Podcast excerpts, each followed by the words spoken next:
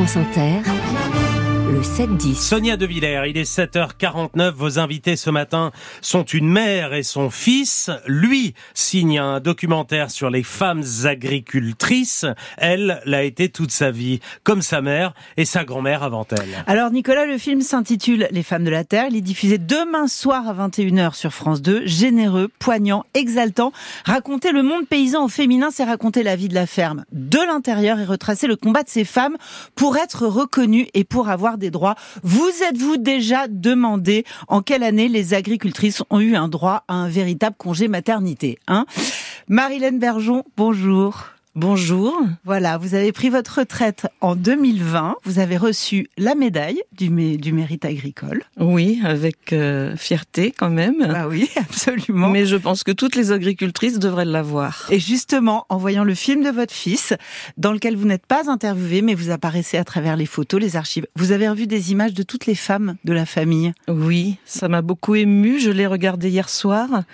J'ai vu ma grand-mère, euh, formidable, ma maman. Olympe.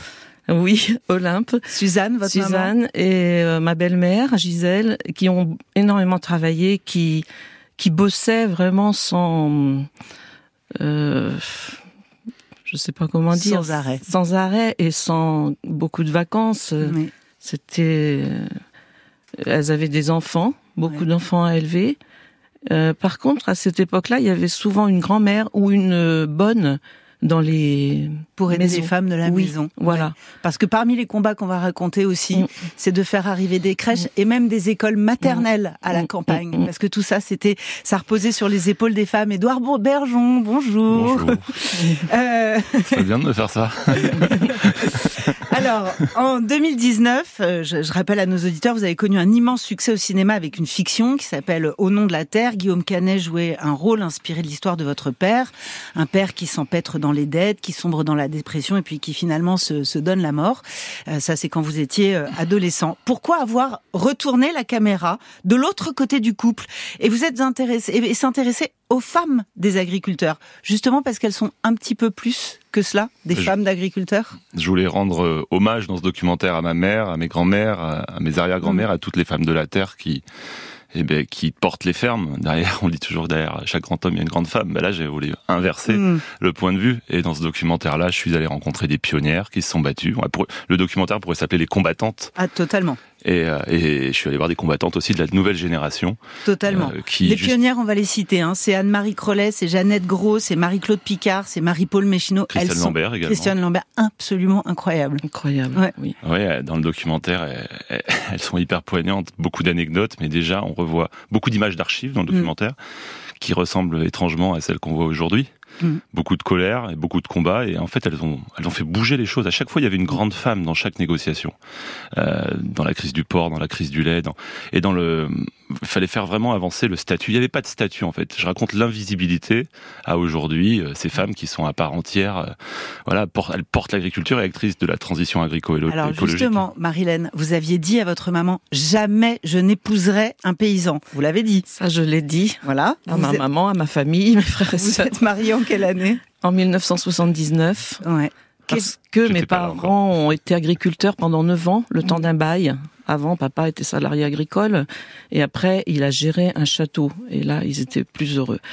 Pendant les 9 ans, on- ils habitaient dans une maison euh, qui ne leur appartenait pas, donc ne pouvaient pas faire de travaux. Et on était cinq enfants.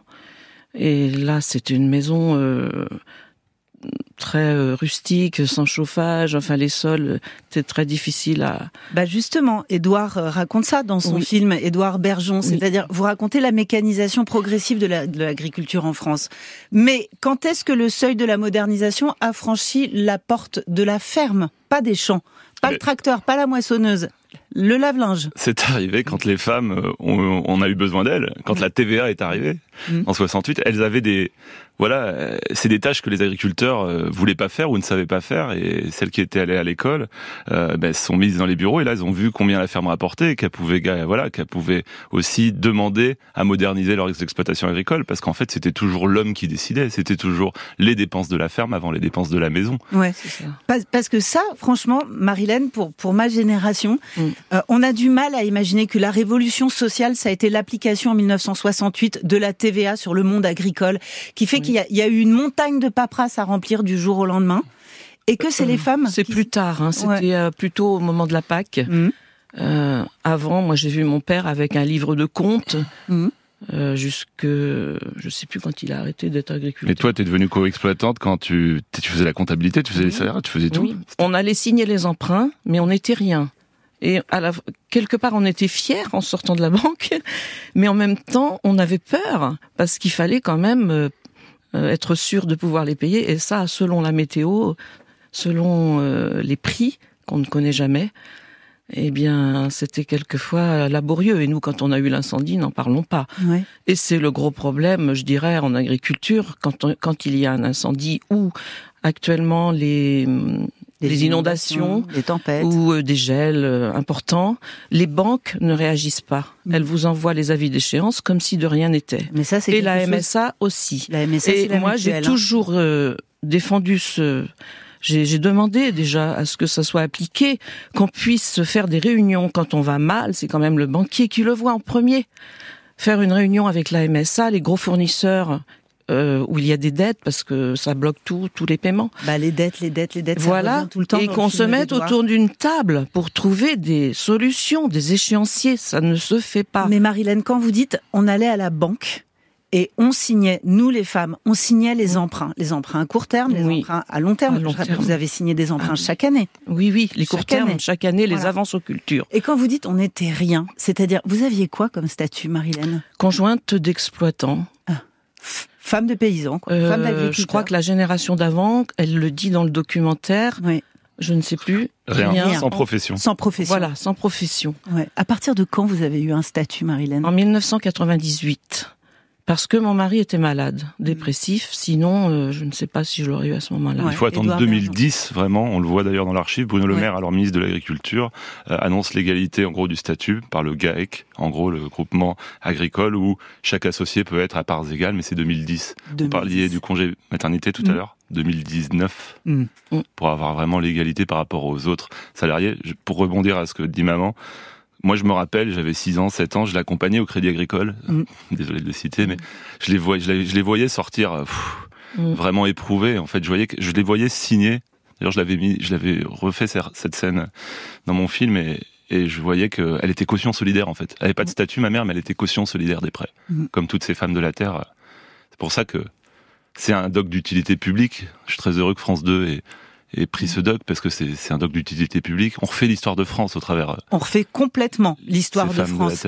et, et, et, on raconte comment, euh, donc au fur et à mesure de cette mécanisation, eh ben les pionnières, hein, celles qu'on a citées tout à l'heure, disent en fait les femmes elles ont abandonné les engins aux hommes et elles auraient pas dû.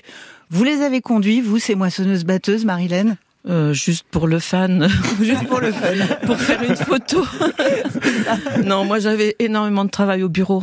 Quand on a changé de production, on a fait les chevreaux. Là, ça demandait un travail énorme. Je faisais ma comptabilité mm. jusqu'au bilan. Euh, il y avait beaucoup d'écriture comptable puisqu'on on a fait 20 000 à 30 000 chevreaux par hiver et 1000 poulets fermiers par mois. Donc à chaque fois, c'est chaque livraison, chaque euh, achat de d'aliments, on s'en rend pas compte quand on n'est pas dans l'agriculture. Non, mais c'est formidable parce que en fait, ce travail-là de comptabilité, de paperasse, ah. c'est les femmes. Ça a, ça a donné un rôle central, mm. social et économique central aux, fermes, aux femmes dans le monde paysan. C'est ce les chevreaux demandaient du personnel saisonnier tous les hivers.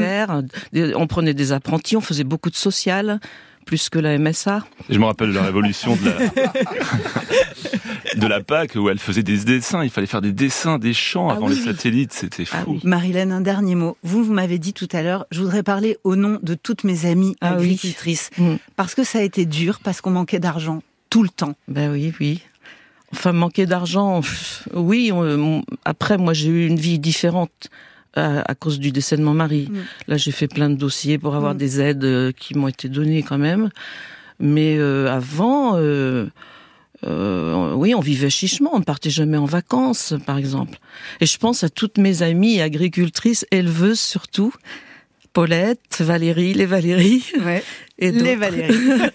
Eh ben, Et plein d'autres, ma cousine Claudine, Yvette, euh, des femmes qui ont beaucoup, beaucoup travaillé. Alors, le film Les Femmes de la Terre, diffusé demain soir, 21h sur France 2, suivi d'un débat. Et puis, vous avez un nouveau grand film de fiction qui sort au cinéma le 27 mars, Édouard Bergeon. Merci, marie Merci. Merci Édouard. beaucoup à vous.